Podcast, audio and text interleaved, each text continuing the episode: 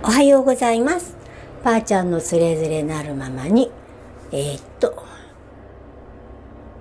2023年の今日11月の、えー、に、え？えー、っと、何日だっけ？日にち。今日は、え？何日だ？今日は9日 ?10 日 ?9 日？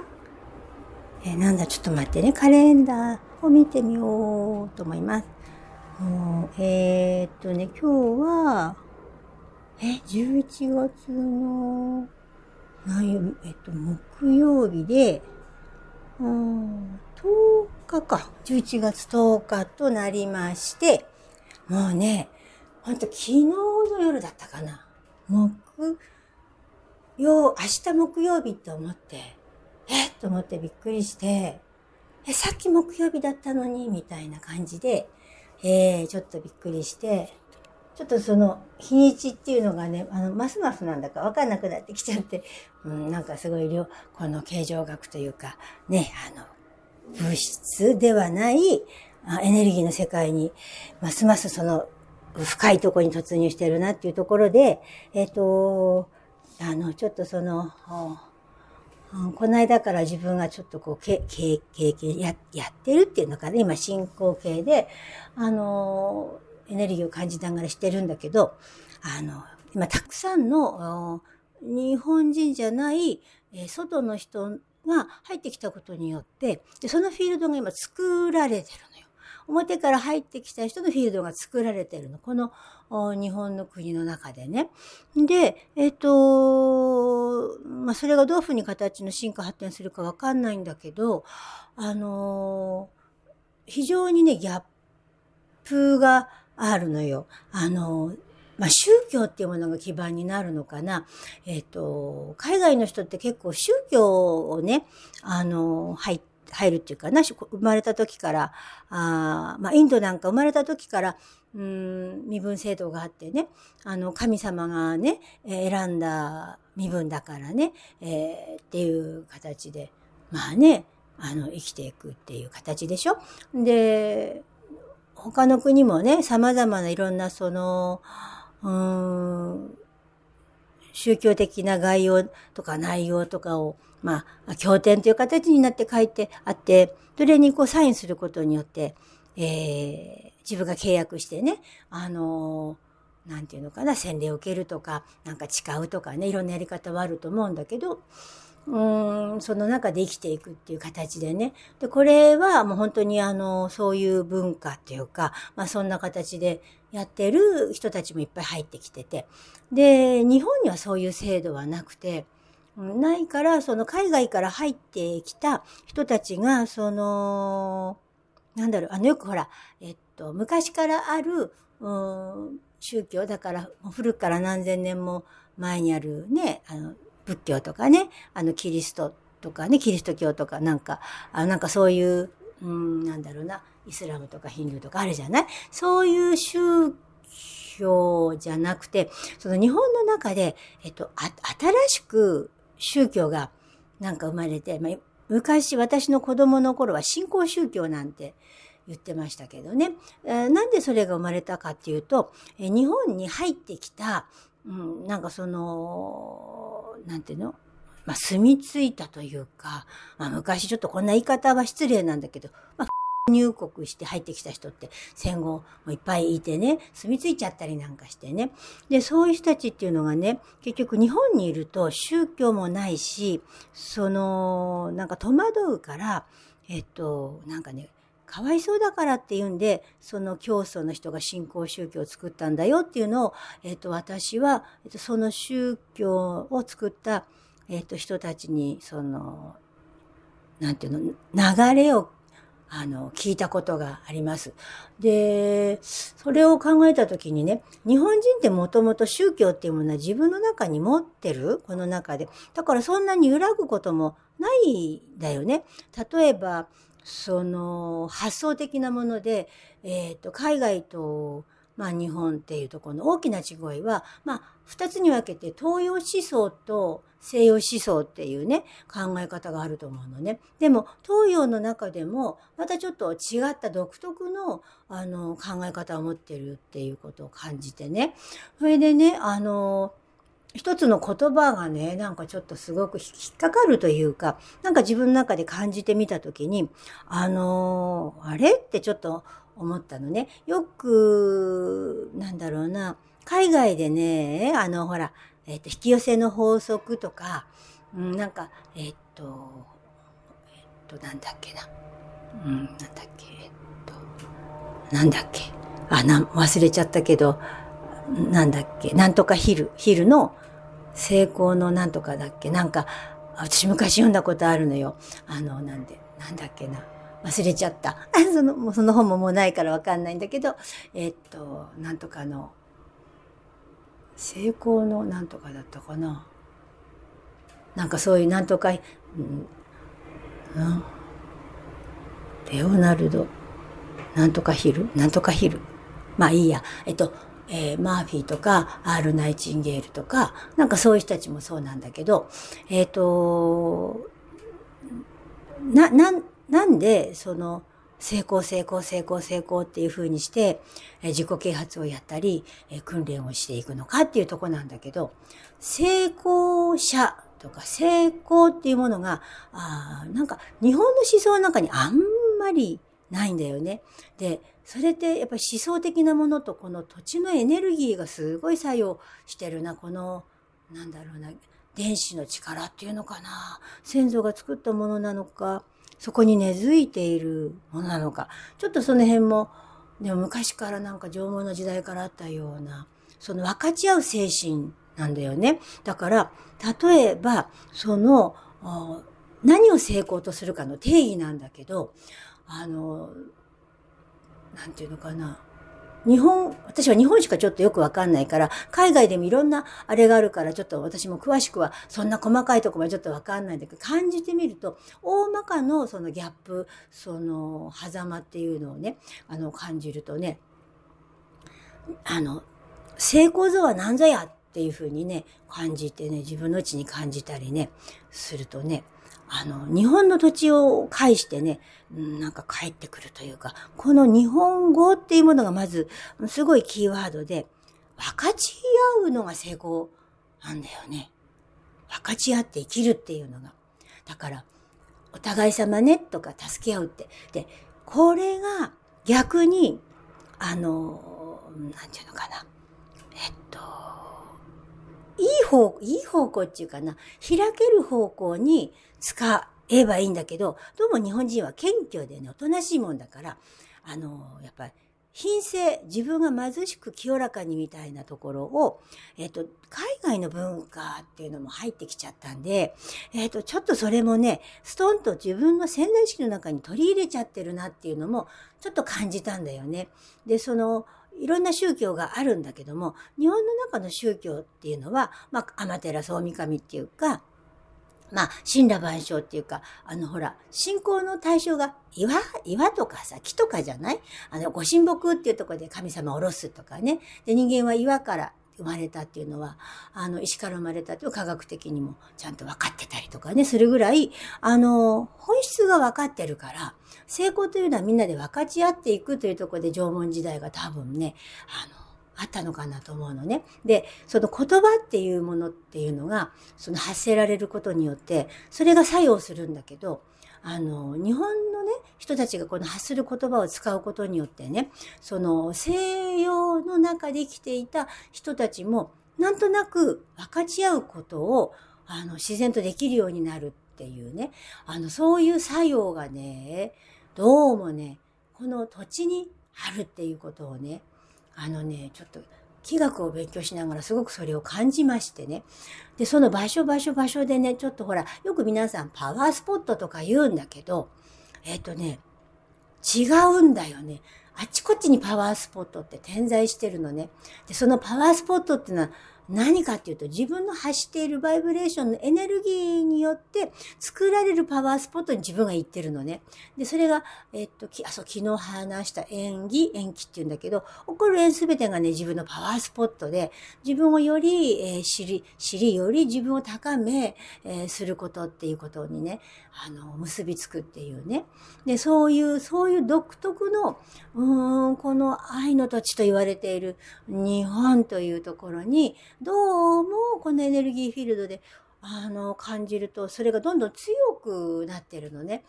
で、えっ、ー、と、その成功に対するその概念の違いで、あの、すごくその、勉強っていうかね、あの、わかりやすかったのをね、一つちょっと、あの、シェアしたいんだけどね。あのー、えっとね、海外で、えっと、何年か前だったかな。あの、ほら、えっと、て、あの、そうそう、もっともっと前には、えっと、エジソンが電気を発明する前に、テスラが本当にそのフリーエネルギーを発明してて、で、それをその、うんと、世に出そうと思って彼はいろんな発明をものすごくするんだけど、あの、あの、なんて、しょっぴかれちゃってね、あの、全部取り上げられちゃって、それでエジソンの電気っていうことが、その世界中にバーって広まるわけね、あの、脚光を浴びてね。で、えー、っと、なんでエジソンがそうなったかっていうと、その理由があってね、テスラっていうのは発明した電気ってお金かかんないわけよ。ね。お金かかんないから、その発明によって儲けたいって思ってた人たちが、最初にエジソンの電気っていうの発明に投資をしてたわけ。そうすると、エジソンの電気っていうものに対して投資して、投資してた人が、テスラの電気のフリーエネルギーになっちゃったら、自分たちほら儲けられないじゃないさ。利権だから電信柱立てたり、電線引いたりって。で、エジソンが記者会見の時に、なんでそんなにあなたは発明を思いつくのって聞いた時に、自分は朝食を食べるからだっていうことで、電気で焼くトースターが売れることになったりするんだよね。で、その流れっていうのがあって、その電気っていうのが主流になって、未だにその電気っていうものが、こうずっとずっとこう私たちは電線からもらったりするんだけれど、で、それで、そういう、そういうまず下地がありますと。ね、そういう経歴があって、それで、もうできてるの技術はあるの。それを何年か前にトーラスとか言って、フリーエネルギーのやつを、えっと、P&G の息子だったかなんかが、えっと、なんかね、あのなんかやってたのよ。で、間もなくそれを出すよ、みたいな形でやってたんだけど、何年か経ってるけど、未だに出てこないの、世の中に。ね？で、それを出てこないの。まずこれちょっと覚えといてね。で、それで、それは西洋的な日本の外側の人たちがやってたこと。で、こっち日本に戻ってきます。で、日本でこの間、えっと、昨日、昨日、おとといかな、えっと、ちょっと調べ物するんで、えっと、なんなんかね、えっと、ネットをちょっと貸してもらって、開いてもらって、えっと、あの、ちょっとやったときに、えっと、YouTube で、えっと、佐藤えっと、みつ、み、みつおさん？みつお、みつ、みつなんとかさ、みつおさんとかいう男の人、なんか若いお兄ちゃんなんだけど、その人が、えっ、と、なんか、石油？なんか石油を作る技術に成功したっていう京都大学の教授にインタビューをするよみたいのがあって、で、何気なくなんかちょっとパチって見てみたの。で、あの、な、なんでそれを見ようかと、パチッとしようかと思ったかっていうと、あの、全部ね、戦争とかって起きてる期限を見るとね、エネルギーによって、エネルギーの利権の奪い合いによって殺されて、日本も第二次世界大戦が起きたのがね、まさしくアメリカからえっ、と、石油をこうね、あの、取り入れてて、あの、輸入しててね、それをなんか、その、意地悪されてね、止めちゃうよ、なんて言って、それで日本はもう、しょうがなくて、しぶしぶね、もういじめられちゃって、もう、しぶしぶ本当にね、戦争しなくちゃいけなくなっちゃったのよ。日本人を守るためにね。で、石油っていうのはもう、未だに利権、利権、利権でもっても、ガソリンスタンドやなんかでも石油っていうんで、で今度、なんだっけな、あ石油の CO2 って、なんだっけ ?S、S なんとかなんとかっつって、なんだっけ、二酸化炭素がなんちゃらかんちゃらって、これも利権のとこで作られて、なんかやってて、なんかもうとにかく二酸化炭素を出したら課税するよって言って、二酸化炭素を減らすようなことやったら、えー、減税するよみたいななんか制度があるっていうのは、あの、知ってたの。で、それで石油、だからその石油が、日本人が、なんか、人工石油作ったみたいに書いてあったんで、なんか、なんかそういうのあんまし見ないかそれをすごい、なんかポチって聞いたのよ。そんな先生の話聞いてて、ああ、なるほどと。あの、興味のある人はそれは、もし聞いてみてね。で、それでね、その、石油の出来方とかそういうものも、すごいシンプルだから、わかりやすく頭の人から説明してくれたから、ああ、なるほどって言って聞いてたの。それで、その人がね、あのね、そこで、そこを、その石油が作った、その人のあり方っていうのが、今すごく重要なのよ。重要なのよ。ね、ここすごい重要で、その人は、自分が作ったいい？石油作ったってすごいことなのよ。すごいことなのよ。たくさんのお金を自分が得ることできるし、その権利を特許を取ってるからね、もう世界、特許も日本の特許も取ってるから、特許っていうのは調べたらわかるけど、これも大変なことの。知らない人、自分で調べて確かめてね。取って大学っていうところに所属しながら、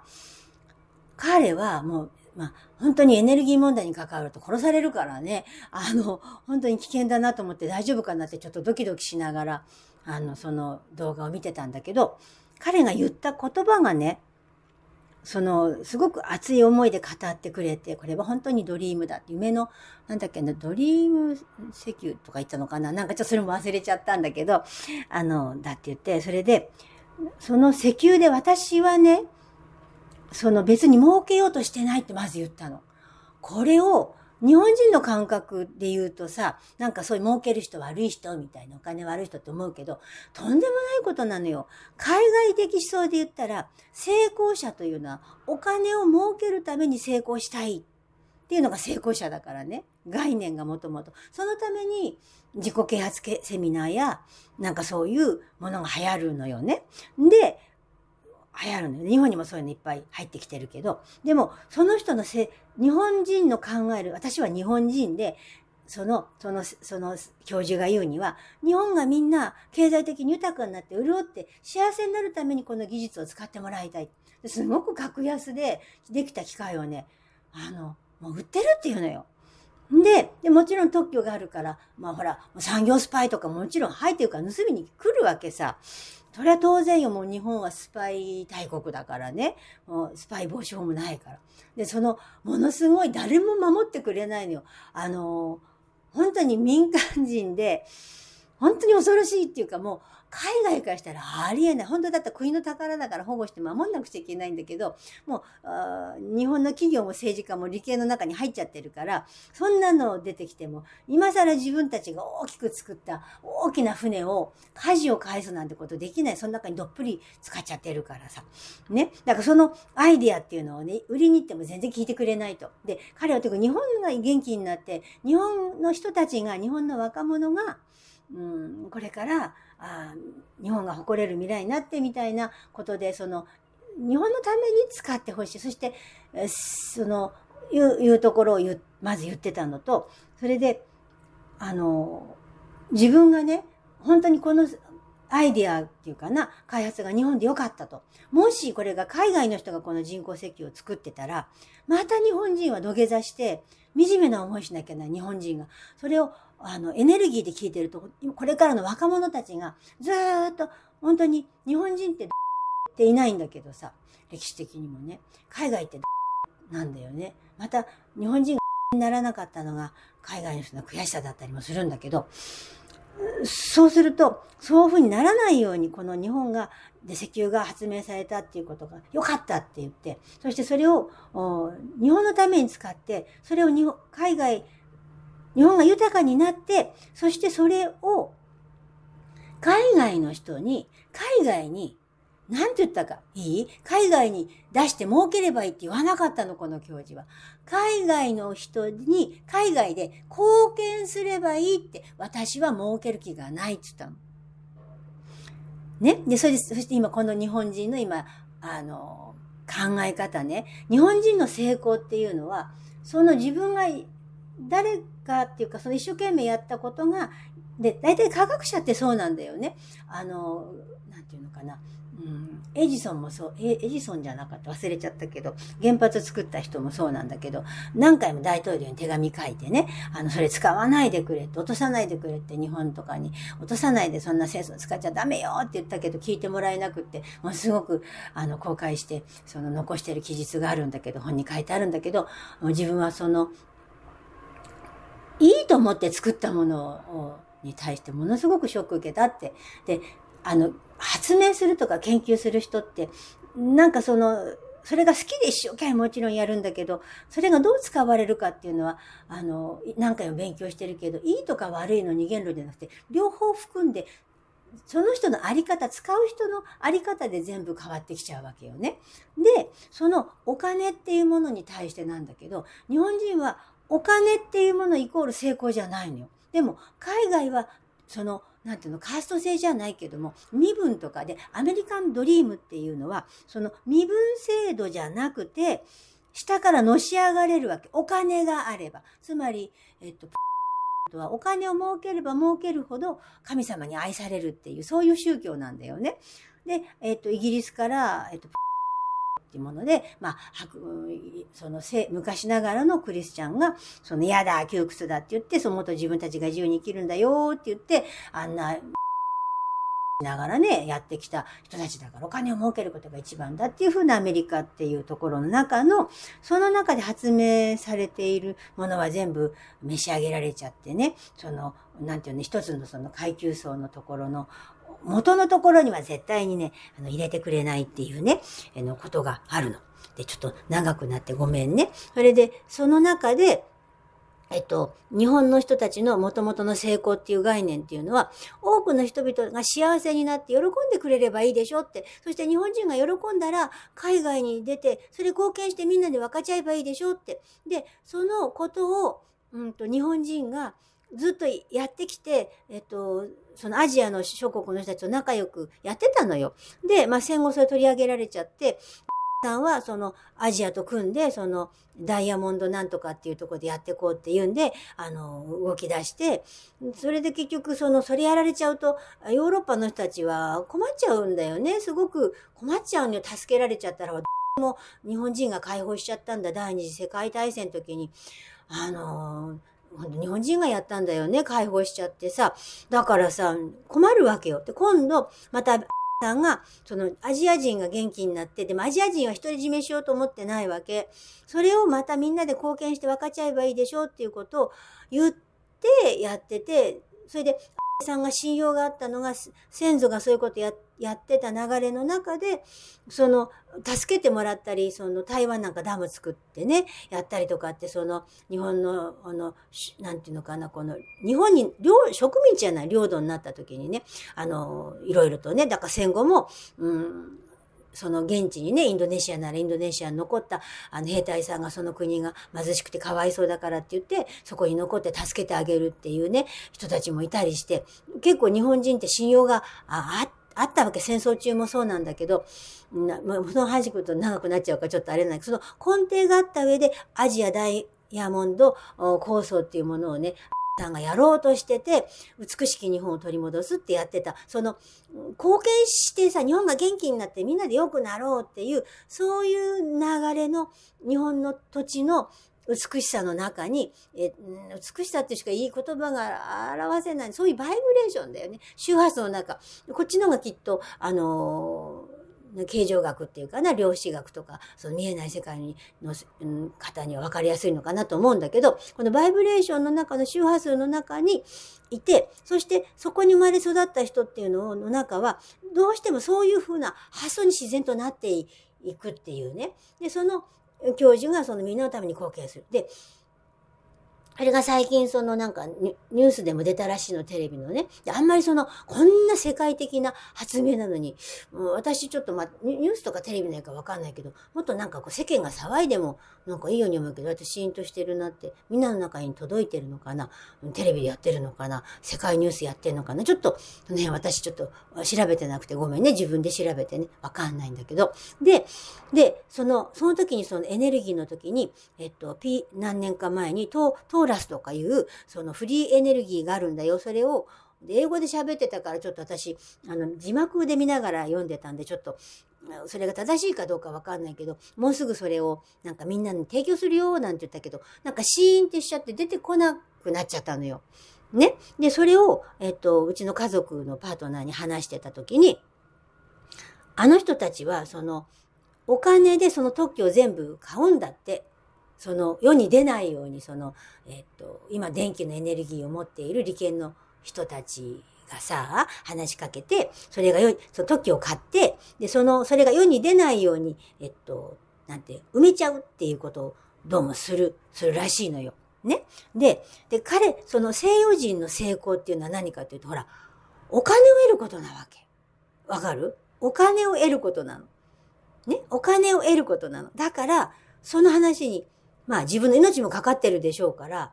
まあ、の乗るわな。乗っちゃって、なくなっちゃう。なくなっちゃったから出てこれないんだよね。あるのにもかかわらずね。だから利権が整ってある、その組み替えっていう今じ、なんか流れになってるんだけど、その、その組み替えが今東京で行われてるんだけど、その、ち、なんていうかな、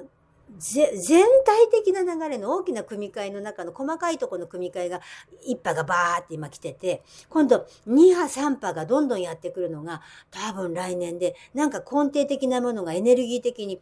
なんていうのかな、音もなく崩れていくような、なんかそんな感じなんだよね、エネルギー的にね。で、で、その、日本のこの私たちの日本人が自分が日本人の誇りとその日本人であることのこのバイブレーションを思い出すことによって、よりこの愛の日本とつながれるわけよ。で、そうすると、この教授が言っていたものっていうのは、あの、すごく宇宙の法則に、えーと、一致してるわけ。えっと、神羅万象を育てるっていう作用が宇宙のエネルギーの最大の法則なの。で、えっと、上に伸びて進化発展して良くなっていく。だから人間もどんどん進化発展して良くなっていくっていうのが本来の私たちの命そのものなわけね。で、良くなっていく方向に自分たちが向いて生きれば生きるほど、えっと、その種は宇宙がどんどんどんどんサポートしてくれて、えっと、ぐんぐんぐんぐんうわーってこう伸びてくるわけよ。今、その伸びる時期に多分、もう組み替えの中で入ってきても隠せなくなってきちゃってるエネルギーなんだけど、で、そのエネルギーっていうのは、ものすごくその大きな全てのものの計らいの中に生かすことによってものすごい作用っていうかな、伸びてくるわけね。で、この石油の話がどうなるかわからないんだけれども、あの、その立ち位置だよね。あり方として、自分が私利私欲で成功するお金の概念が、成功の概念が全く違うから、もしこの話を聞いてて、うん、なんかこう、自分が成功したいと思ってる人がいれば、まずそこの立ち位置を西洋思想から入ってきた、英語ってすごくストレートだから、その訳された本や英語をその直に聞いて、その裏側に隠されている感じることをやると多分、日本人に合ってくるなと思ったのね。で、それをちょっと今ね、私はすごく感じてて、で、えっと、あの、で、まだ私がその、つれづれなるままで、えっと、今このすごくこう、話したいのが、あの、皆さん一人、今これを聞いていらっしゃる限られた人の一人一人が、この世に生まれたっていうことでも成功者なんだよ。もう成功してるのよ。で、もう豊かさの中に入ってて持ってて、で、その中でも生かされて生きてて、そしてお金は良いもので、人を愛し使うものっていうね。だから、それもうね、日本人結構やってるなーっていう感じで備わってる。だから成功の概念っていうところでね、あのー、ちょっとね、あの違う。お金だとそういうふうにしてなんか潰されちゃうんだけど、日本人が、あ日本人をすごくあの西洋の人が怖がるのは、その、誰かのために何かをするっていうことに対して、命を懸けて守るっていうそのあの、まあ、宗教的なものっていうのももちろんあるんだけど、この土地の生き方とか先祖の生き方とか、持って生まれたものっていうのかな。それがすごく大きく、うん、影響してるなって、それが、うん、この日本からどんな風になっていくのかちょっとわからない。今これ話しながら、ものすごくなんかこう、恐れと恐怖みたいなものをちょっとざわざわっとこう感じてるのね。だから、多分それと戦っていくのか、恐れと恐怖を見て、恐れと恐怖を消していくのか。で、これは大きな流れの恐れと恐怖なんだけど、でも、一つなるものの自分に帰った時に自分の中の恐れと恐怖を解消するんじゃなくて消去することによってこの日本の土地に芽生えたものがよりすくすく伸びてそれが広がって、えっと、行くっていう、そんなイメージなの。で、えっと、すごく長くてごめんね。だから、えっと、これを聞いてらっしゃってエネルギーで感じられて、私の喋ってることって本当尻滅裂だから、えっと、エネルギー、で感じてほしいんだけれど、そのエネルギーで自分を感じて、自分の中にある恐れとか恐怖とか、まだ出てないものがあるとするならば、このエネルギーの時に向き合って、ぜひぜひね、自分は何に恐れと恐怖を持っているのかっていうことをね、えっと、見てもらいたいなって、その、エネルギーがものすごい作用するっていうことを伝えたかったの。例えば、もしこれを聞いてらして、ああ、もうこれは諦めて自分を手放して自分で生きていくんだ。でも次のステップは、自分が自分になって帰れば帰るほど、もしかしたらこれは可能性と確率の問題なんだけれども、本当の意味での、穏やかで素晴らしいものが生まれる可能性があるよっていうことですっていう話。これは、えー、もう本当に可能性と確率、思い込みと可能性と確率の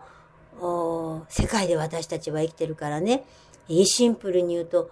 ね、空想と思い込みと確率なのよ。空想というのは、本当自分が想像する世界であり、思い込みっていう自分が何を思ってるか、それがなるかならないかは確率の問題。この、この三つのシンプルなシンプルな中で生きてるのよ。それを自分の中の中に問いかけながら、その持っているものの豊かさっていうのが、いろんなものになっていく、その種をどこに植えるのかっていうとこね、自分の種を自分で生やしてって、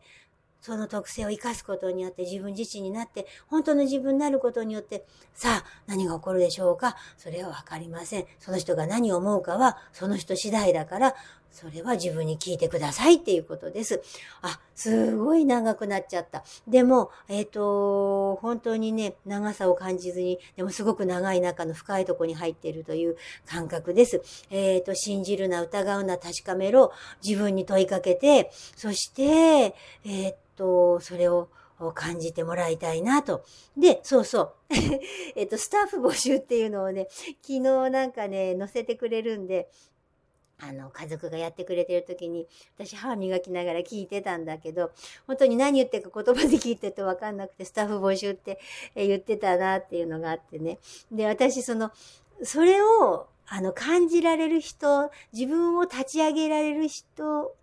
を募集したいのね。あの自分が何であるかっていうことをもっともっとこう深く知って、あの自分でやりたければやってもらうのね。やりたくなきゃ全然しなくて不運でいいし、全然構わないんだけど、ちょっとこの次のさらなる進化発展に、ちょっとにこう上がって、ちょっとその見たことのない世界を挑戦、うん、し、してみるみたいな気持ちがあって、えー、思う人が感じてくれる、その感じる世界っていう量子の世界、エネルギーの世界、形状学の世界を、えー、なんていうのかな、あ経験した人で、ちょっと何か、どうなるかわかんないんだけど、スタッフ募集っていうことで、えっと、スタッフ募集です。えー、それが今日のつれづれなるままでした。あ、どうもありがとうございました。またね